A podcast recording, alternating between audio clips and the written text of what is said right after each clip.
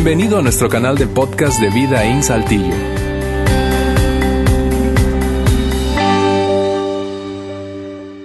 Hola, hola, los saludo así porque estaba deseoso de saludarlos a todos, aunque realmente quisiera más verlos que saludarlos en este momento. Pero bueno, así nos toca ahorita. Saludos para todos, saludos para, para toda nuestra gente de Vida los que pertenecen a nuestra iglesia Vida los que están en el campus de Ciudad de México, acá en Monterrey o allá en Saltillo. Saludos para todos y especialmente saludos a esas personas que se están conectando hoy por primera vez.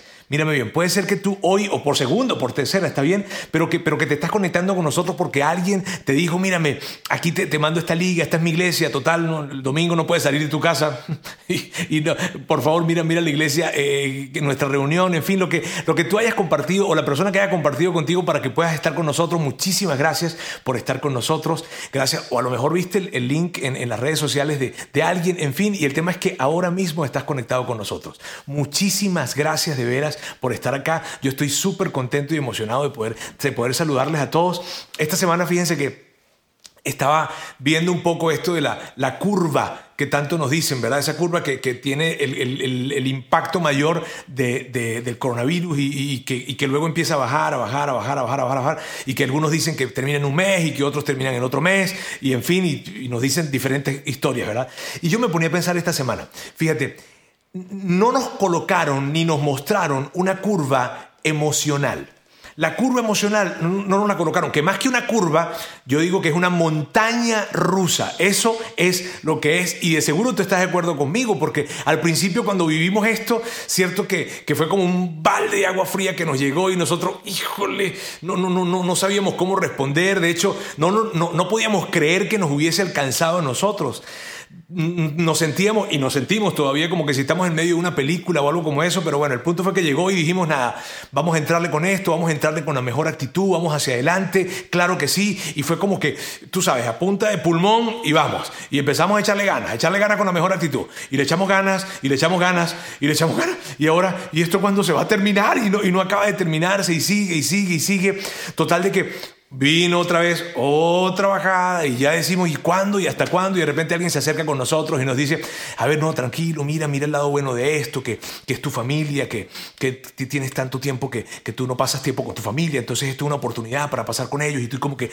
bueno, sí, sí, es verdad, voy a, voy a, a pasar tiempo con mi familia, voy a ver esto de esta manera, si es verdad, yo no paso tanto tiempo con ellos. Y entonces dijiste, sí, claro, y tomaste otra vez impulso, impulso, impulso, y vamos hacia arriba otra vez, y de repente dos días, tres días, cuatro días, y ya una semana, ya, y, y luego como que, bueno, ya, ya, ya, ya, ya o sea, como que está bien pasar tiempo con la familia, pero 24 horas con la familia y las mamás están desesperadas porque la escuela se les metió dentro de la casa y los papás también. Y es toda una locura esto que te digo, es una, es una, es una montaña rusa, literalmente es una montaña rusa. Y yo, tú vas a estar de acuerdo conmigo en esto, pero yo me, me siento de esa manera. A lo mejor te has sentido de esa forma y ya dices, híjole, ¿cuándo? Hay mañanas que son buenísimas, hay otras que no son tan buenas y esto, y vamos de esta manera, ¿cierto?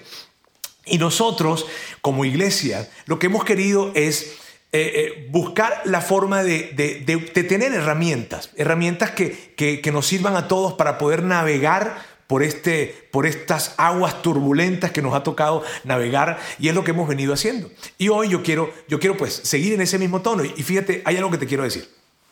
Personalmente, cuando, cuando yo estoy enfrentando alguna situación difícil, alguna crisis probablemente, una de las cosas que siempre hago es ver qué otra persona, alguien que haya pasado por una situación como esta, eh, y, trato de conseguir referencias en esto. Trato de conseguir eh, en las experiencias de otros herramientas para poder navegar a través de estas aguas. y personalmente una de las cosas que hago en esto es ir a la Biblia buscar en la Biblia algún personaje que esté allí, que haya pasado por una situación de crisis o una situación similar a la que estoy pasando, o de repente algún principio que me sirva para poder enfrentar esto que tengo enfrente. Y si tú eres una persona que eres un seguidor de Jesús, seas cristiano, seas católico, crees en Dios, probablemente estás de acuerdo conmigo en esto de que yo acuda a la Biblia para encontrar alguna historia o algún principio, ¿cierto? Pero si tú no eres un seguidor de Jesús, ¿verdad? tal vez tú digas, ¿y por qué en la Biblia? Y tiene todo el sentido del mundo, tiene toda la lógica cuando tú digas, ¿y por qué en la Biblia? Y permíteme decirte, en la Biblia, eh, eh, punto y aparte de que yo considero que la Biblia es la palabra de Dios, punto y aparte de esto, ¿verdad? Porque yo te digo eso y tú dices, mmm, y está bien, ok, está bien. La Biblia es una colección de libros, es una colección de más de 60 libros que fueron escritos por más de 40 autores, en donde hay filosofía, en donde hay historia, en donde hay poemas, en donde hay un conjunto de cosas, muchísimas cosas. Y una de las cosas que son increíbles acerca de la Biblia es que tú agarras y de repente lees en la Biblia cosas que fueron escritas hace muchísimos años y, te, impacta que sea algo tan relevante para ti hoy en día, te impacta que algo que haya, haya sido escrito tan, tanto tiempo atrás, de repente híjole, se, hace tan relevante y se hace tan real para la situación que estás pasando en ese momento. Eso sucede con la Biblia. Así es que fíjate bien, por eso acudimos a la Biblia. Y puede que, y puede que tú y yo no estemos de acuerdo con respecto a esto de que, de que la Biblia es la palabra de Dios. Y está bien, yo respeto eso, está bien. Pero en donde sí podemos estar de acuerdo es que en la Biblia hay muchísima sabiduría y que podemos y que esto es, pues, ha sido innegable a través de la historia que podemos encontrar en la Biblia principios, historias que nos pueden ayudar a enfrentar diferentes situaciones como padres, como esposos, como empresarios, como líderes, como políticos, como cualquiera sea la situación que, o, el rol que tú, que tú juegues. Entonces fíjate bien, con esto lo que te quiero decir es lo siguiente, fíjate bien. Lo que te quiero decir es que vamos a ver una historia y que más allá de que tú creas que esta historia es verdad o no, yo creo que es verdad, pero yo respeto el hecho de que tú a lo mejor digas, no estoy tan seguro de que sea verdad, yo respeto esto, más allá de que sea verdad o no, que tú consideres que sea verdad o no, por favor, no te vayas a, perder el principio que está detrás de esto, no te vayas a perder la herramienta que podemos tomar de este principio, ¿verdad? Y, entonces eh, eh, llevarla a, a la situación que estás enfrentando en este momento. Y vaya que necesitamos ese, tipo de principios, porque mírame, estamos enfrente de una, de una gran amenaza, ¿verdad? Y, es algo que llegó y que, esa, amenaza, esa amenaza, perdón, ha ido creciendo. El radio de acción de esa amenaza ha ido creciendo porque llegó a nuestra vida como, como algo que amenazaba nuestra salud. ¿Está bien? O amenazaba probablemente inclusive la vida de alguien que, tengamos, que tenemos cerca o nuestra propia vida por un tema de, de, edad o por un tema de, situaciones físicas que esté teniendo alguien alrededor de nosotros o nosotros mismos. Y fue, llegó como eso, como una amenaza de esa manera. Pero en la medida que fue pasando los días, esa amenaza fue creciendo. Y fue creciendo en el sentido de que ahora no tan solo abarca el tema de la salud y a alguien cercano, qué sé yo, sino también abarca mis finanzas. Y en la medida que va pasando el tiempo, nos vamos dando cuenta que, que las finanzas es un asunto y que también amenaza mi empresa y amenaza mi futuro y amenaza los planes y los proyectos que yo ya había creado y pensado para este año y probablemente para el siguiente. Amenaza inclusive la tranquilidad en, en, casa, ¿cierto? Que llega para amenazar muchísimas cosas, entonces se convierte en algo súper grande, una gran, gran amenaza. Y me gusta expresarlo de esta manera porque justamente la historia que quiero que veamos hoy tiene que ver con alguien que enfrentó una gran amenaza. Bien, y te vuelvo y te repito, si es una historia que tú dices, híjole Roberto, yo pues no creo en esto, no pasa nada, pero por favor no vayas a perder de vista el principio que está detrás, detrás de esto, ¿está bien? Fíjate, eh, voy a hablarles de Elías, o vamos a hablar acerca de Elías. Elías, Elías era un, profeta, Elías vivió eh, o nació en una ciudad que se llamaba Tisbe, al noreste de Jerusalén, y él vivió 800 años antes de que Jesús estuviese aquí en la tierra. De hecho, Jesús menciona a Elías cuando estuvo acá. De hecho, hay un episodio en la vida de Jesús en donde Elías está y tal vez tú dices, pero ¿y cómo? ¿No vivió 800 años antes de Jesús?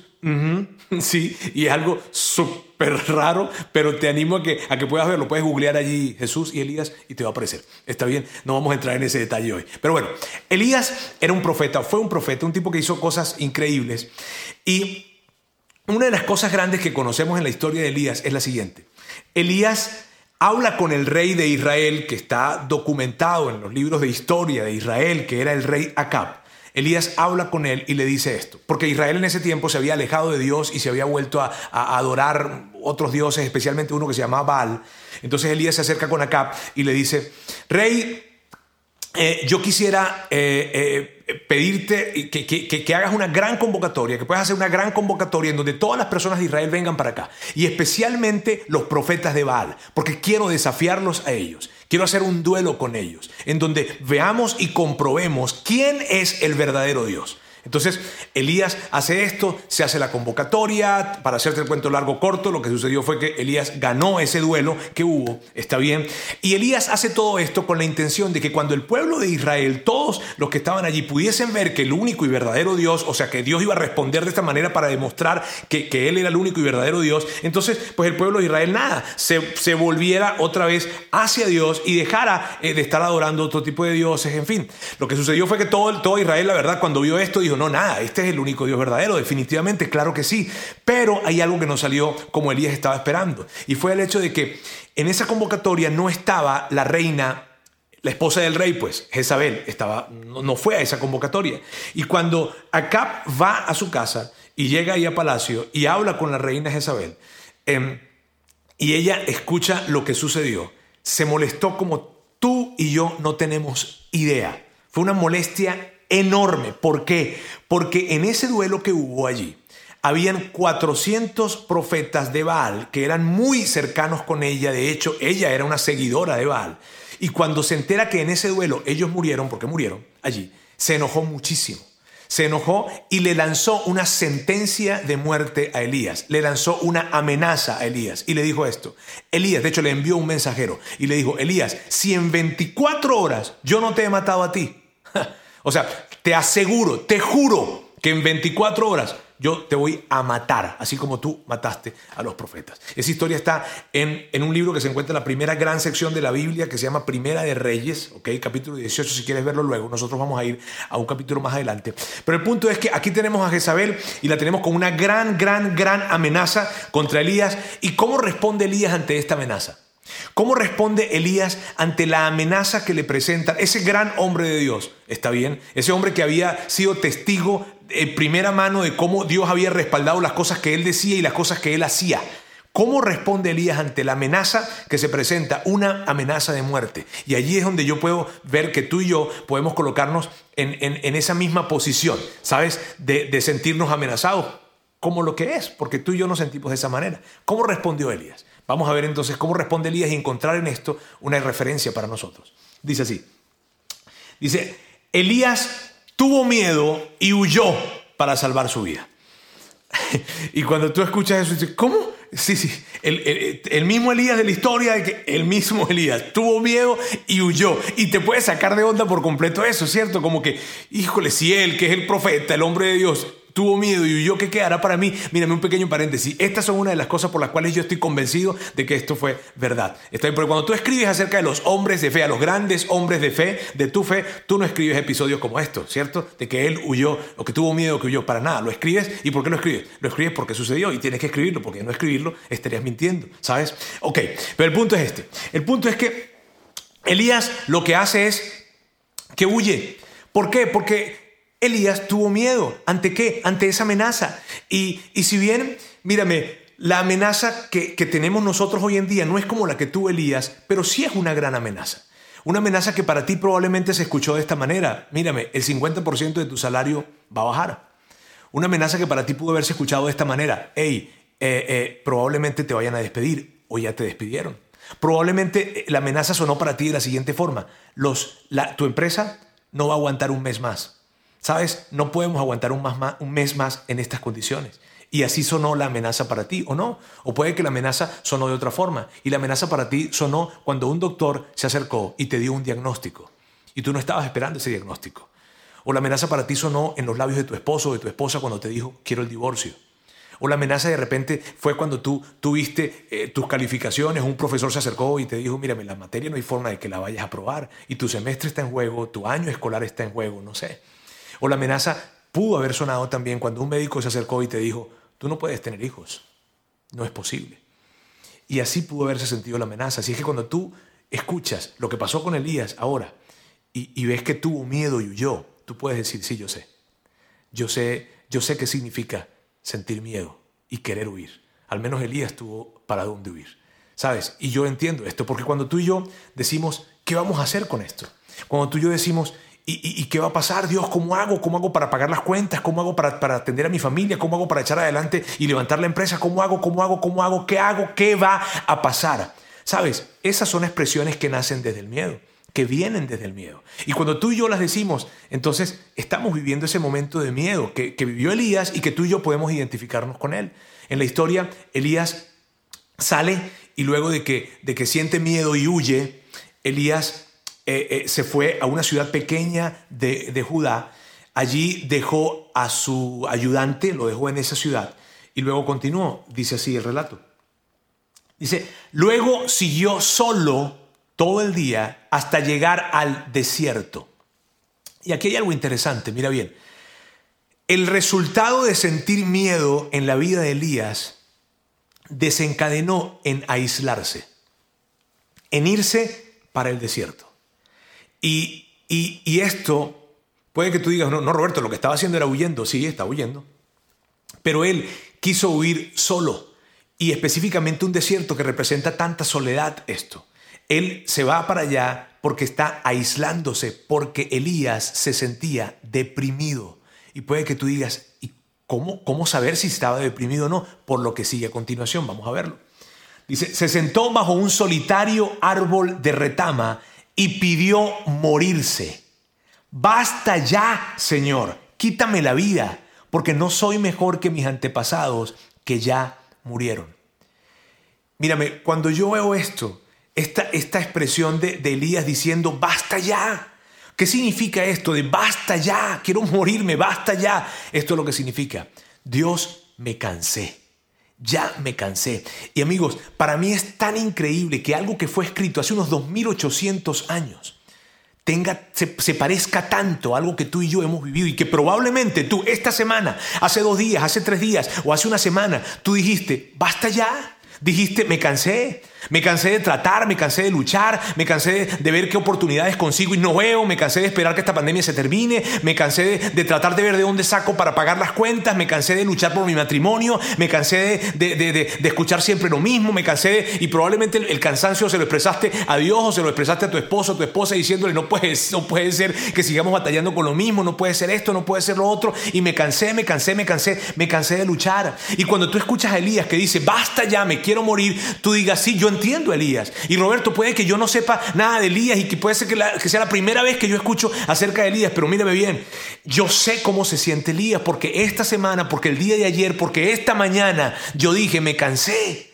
me cansé, me cansé de luchar, me cansé, me cansé de esta situación.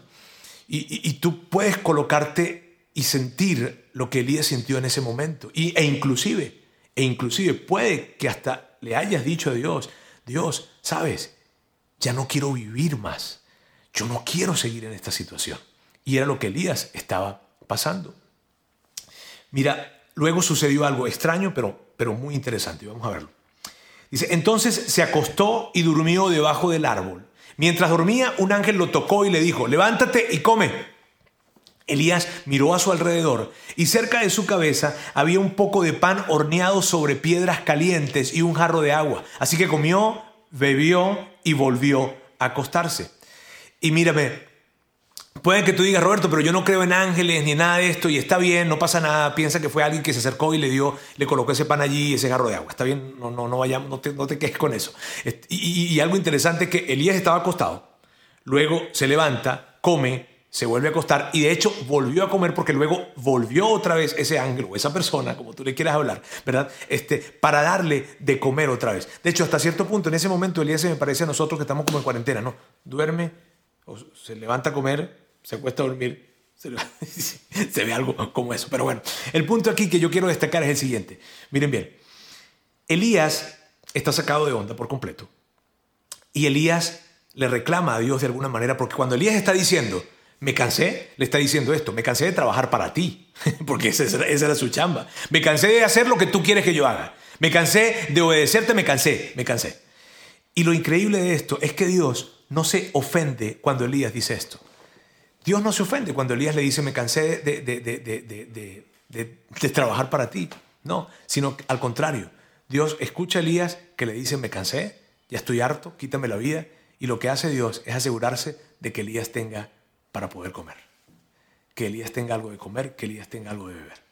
Eso es lo que hace Dios. Y eso es algo que yo no, dejo, no puedo dejar de ver. Que ante la, ante la frustración de Elías, ante la depresión y la tristeza de Elías, Dios no se ofende, sino que más bien se asegura de que tenga algo de comer. Y probablemente eso represente algo para ti también.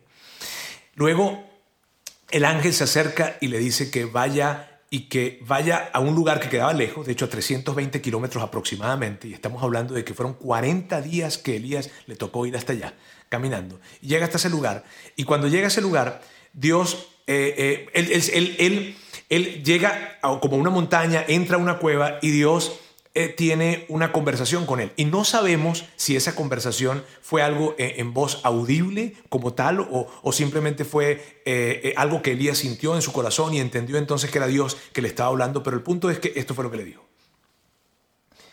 Entonces el Señor le dijo a Elías, ¿qué haces aquí, Elías? He servido con gran celo al Señor Dios Todopoderoso, respondió Elías, pero el pueblo de Israel ha roto su pacto contigo derribó tus altares y mató a cada uno de tus profetas. Yo soy el único que queda con vida y ahora me buscan para matarme a mí también. Evidentemente que Elías estaba totalmente sacado de onda. Elías está diciendo, híjole, Dios, yo lo que he hecho es obedecerte. Eso es lo que yo he hecho, obedecerte. Y, y la gente, yo tratando de obedecerte, la gente haciendo lo que tú me dices que yo hago, la gente no quiere volver hacia ti. De hecho, ha matado a todos los profetas y yo soy el único que queda. Y sabes, mírame, yo no dejo de ver en esta expresión de Elías algo sumamente interesante, porque es algo que inclusive, si tú hablas con un psicólogo, él te va a confirmar esto. Sabes, Elías le está diciendo, yo soy el único que queda con vida. Más adelante en la historia, nosotros nos enteramos que no era el único que quedaba con vida, que quedaban siete mil personas que, no se habían alejado de Dios. Está bien, no era el único. Pero ese comportamiento es tan natural cuando tú y yo estamos enfrentando una crisis. Cuando tú y yo estamos enfrentando una situación difícil, es súper natural que nosotros creemos que el mundo completo se acabó. Que no hay nada bueno que esté sucediendo. Que nada, nada, está, nada bueno está pasando.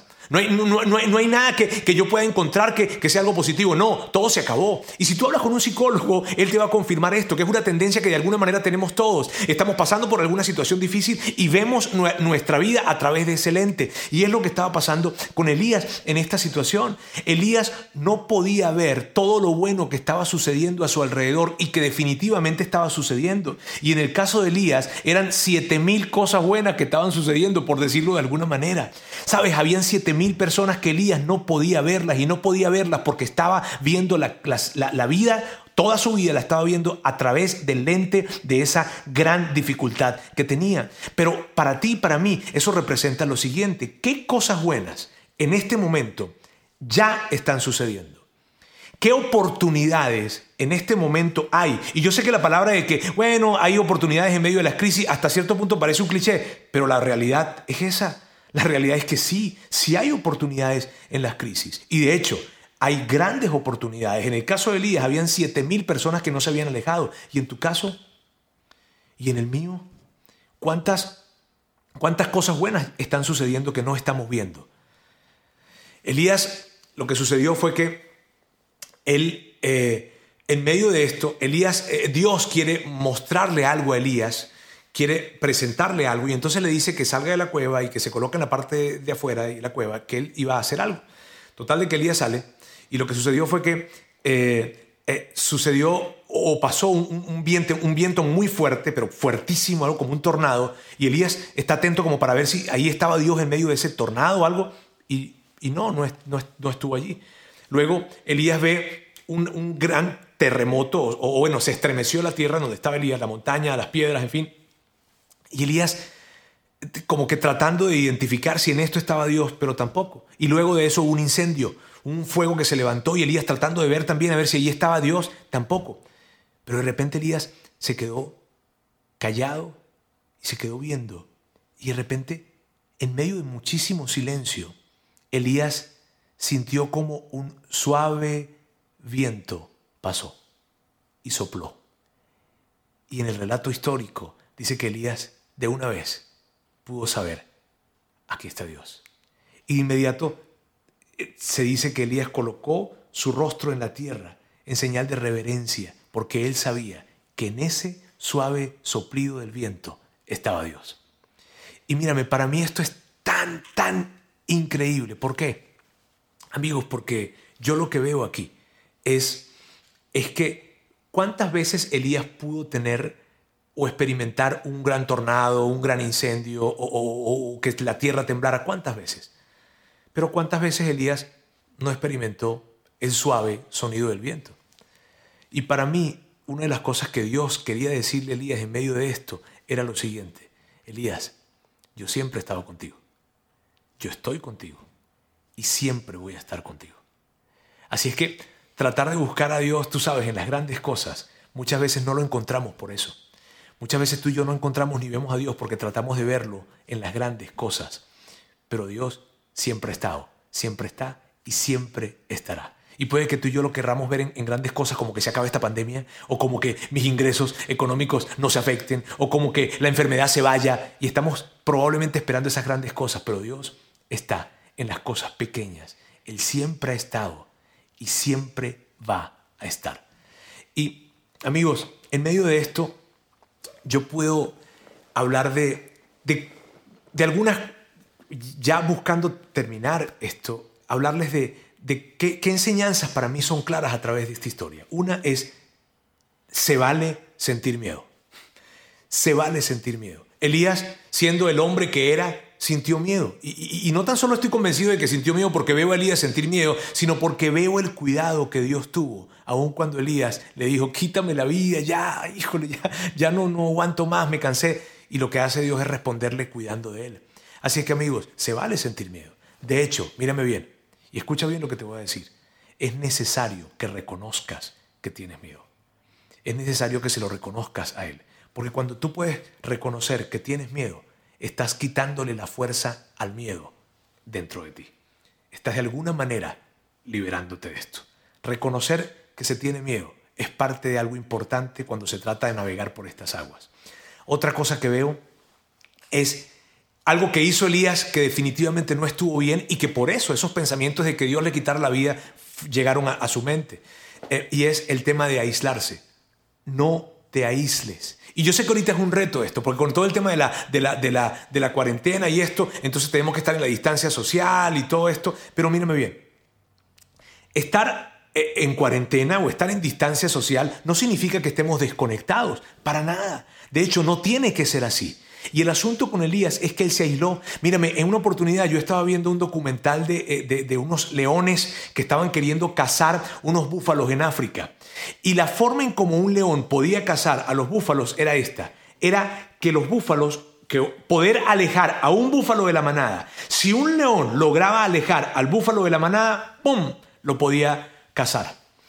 Y esa, allí yo veía una gran enseñanza que la veo también en la vida de Elías. Mírame bien, cuando tú y yo nos aislamos de la manada, estamos en una posición vulnerable. Cuidado con esto, cuidado con, con, aislarnos, con desconectarnos de las personas, porque cuando tú y yo nos desconectamos, estamos vulnerables. ¿Vulnerables a qué, Roberto? A pensamientos malos, a pensamientos tóxicos, a pensamientos que no son los correctos, a, vicios, a soluciones que no son definitivamente las más correctas. Cuidado con aislarte, porque cuando tú y yo estamos aislándonos, nos aislamos, nos desconectamos, estamos colocándonos en una posición de mucha vulnerabilidad.